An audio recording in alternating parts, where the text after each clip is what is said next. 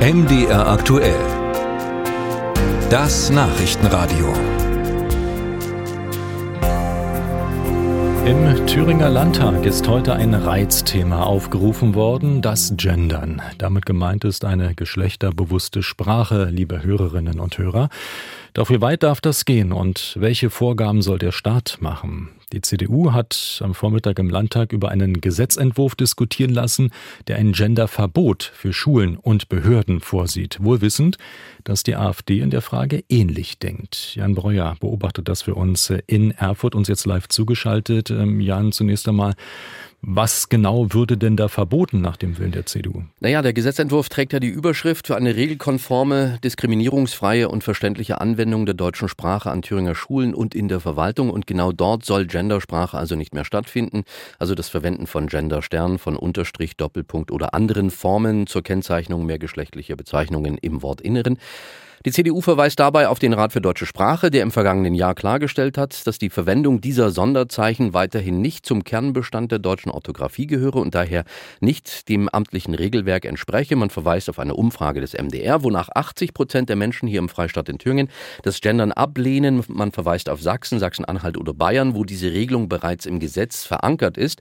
Und man begründet das Verbot damit, dass Gendersprache Schülerinnen und Schülern beim Erlernen der richtigen grammatikalischen oder auch orthografischen deutschen Sprache behindern würde und Menschen verunsichere, die nicht richtig lesen oder schreiben können, die eine Hör- oder Sehbehinderung haben oder eben auch für all das oder für Menschen gilt, die nach Deutschland kommen, um hier zu leben und zu arbeiten und natürlich auch erstmal schreiben und sprechen der deutschen Sprache lernen müssen.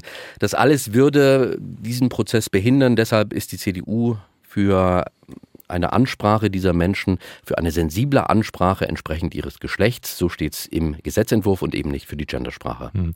Ähnliche Überlegungen, Verbotsüberlegungen stellt ja die AfD in Thüringen an. Wie weit sind sich da beide Oppositionsparteien näher gekommen oder zusammengerückt? Naja, was das Ziel betrifft, da gibt es zwischen beiden Anträgen eigentlich nur marginale Unterschiede. In der Ausrichtung schon. Der Antrag der AfD zielt ja vor allem auf die Schulen. Dort will man die Lehr- und Lernmittelverordnung so angepasst sehen, dass die Nutzung von Lehr- und Lernmitteln in in gendergerechter Sprache unzulässig sei. Das ist, glaube ich, der größte Unterschied. Ansonsten, wie gesagt, nur marginale Unterschiede. Wie wird das Thema auf der anderen Seite diskutiert bei den Regierungsparteien? Ja, da war die Empörung groß. Das war heute deutlich zu sehen und auch viel deutlicher zu hören im Landtag. Die Linke moniert, dass die CDU sich anmaße, entscheiden zu wollen, welche Sprache die korrekte sei, dass die CDU Untersuchungen negiere, wonach Menschen, die sich geschlechtlich nicht zu Mann oder Frau dazuzählen, sich bislang in der Sprache missachtet sehen würden.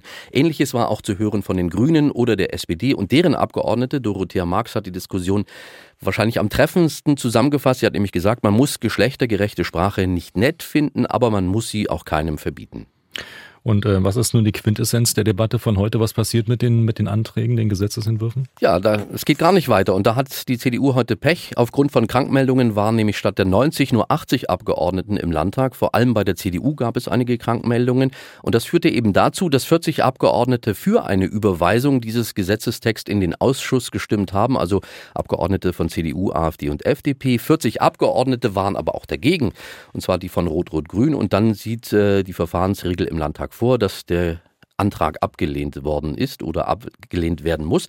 Das gleiche gilt übrigens auch für den äh, Antrag der AfD, wobei da äh, die FDP mit Rot-Rot-Grün dagegen gestimmt hat und die CDU sich enthalten hat. Also beide Anträge sind heute gescheitert im Landtag.